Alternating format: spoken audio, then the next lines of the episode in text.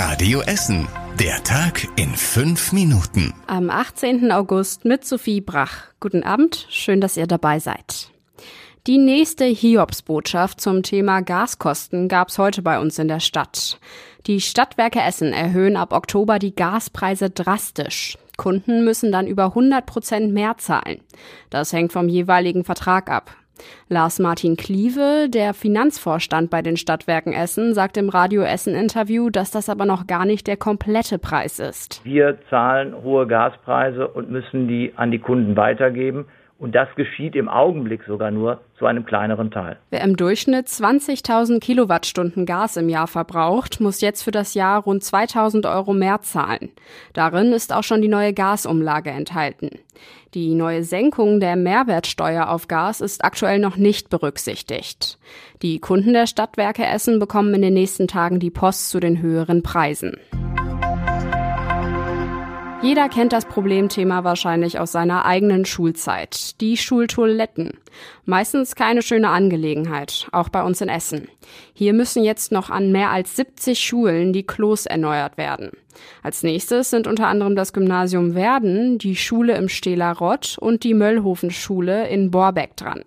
Die Sanierung der Schulklos ist eine große Herausforderung, sagt die Stadt. Es ist schwierig, Firmen, Material und Ersatzcontainer mit Klos zu bekommen.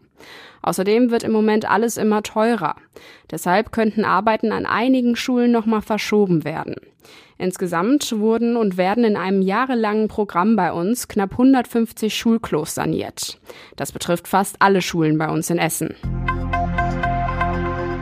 Hunderte Menschen gehen mit Stühlen und Waffen auf offener Straße aufeinander los. So war es bei den Massenschlägereien in Altendorf vor knapp zwei Monaten. Die Szenen bleiben aber nicht unbestraft. Nach den Massenprügeleien in Altendorf laufen jetzt die ersten Verfahren. Die Staatsanwaltschaft ermittelt gegen sieben mögliche Beteiligte, sagt das NRW-Innenministerium. Dabei geht es unter anderem um gefährliche Körperverletzung und Verstoß gegen das Waffengesetz. Bei der größeren Massenschlägerei sind rund 400 Mitglieder von zwei arabischen Großfamilien aufeinander losgegangen. Sie haben sich gegenseitig mit Messern, Baseballschlägern, Tischen und Stühlen attackiert. Erster Auslöser dafür könnte möglicherweise der Streit um einen Parkplatz gewesen sein, sagt die Staatsanwaltschaft. Geblitzt werden ist nicht gerade billig und deswegen meistens ziemlich ärgerlich. Den Ärger bekommen aber leider viel zu häufig diejenigen ab, die eigentlich nichts dafür können. Bei Blitzaktionen werden Polizisten bei uns in Essen immer öfter beleidigt. In den letzten Jahren ist der Ton rauer geworden, sagt Carsten Meyer von der Polizei. Unter anderem auf der Bottropper Straße. Leute fahren auch vorbei, zeigen Mittelfinger, hupen. Also die Aggressivität ist doch schon groß. Oder auch wenn mehrere im Fahrzeug sind, weil man sich dann doch ein bisschen stärker fühlt. Das gilt vor allem für jüngere Männer, sagt der Polizist. Er hat auch schon erlebt, dass geblitzte Autofahrer zurückgekehrt sind und den Blitzer umgetreten haben. Energiesparen ist das Gebot der Stunde. Da müssen auch wir in Essen natürlich mitmachen und dazu gehören eben auch große Events bei uns in der Stadt. Das Essen Light Festival will in diesem Jahr viel Strom sparen. Insgesamt soll das Lichterfest Ende September knapp 70 Prozent weniger Strom verbrauchen als sonst. Dafür gibt es weniger Lichtshows. Außerdem will das Light Festival modernere Technik und LEDs nutzen, um Strom zu sparen. Damit will die Essen Marketing einen Beitrag gegen die Energiekrise leisten. Sie will das Light Festival aber nicht ganz absagen, damit die Künstler nicht darunter leiden müssen. Pro Besucher sollen deswegen im September nur 7 Watt Strom pro Stunde verbraucht werden.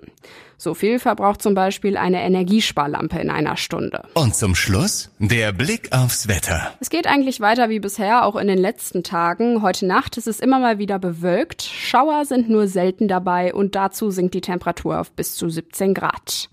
Morgen kann sich die Sonne auch mal gegen die Wolken richtig durchsetzen. Ganz verziehen tun sich die Wölkchen aber nicht. Auch morgen ist Regen eher eine Seltenheit. Es bleibt größtenteils trocken mit warmen Höchstwerten um die 26 Grad bei uns in der Stadt. Die nächsten Nachrichten aus Essen gibt's bei Radio Essen wieder morgen früh ab 6 Uhr. Wir wünschen euch jetzt noch einen schönen Abend.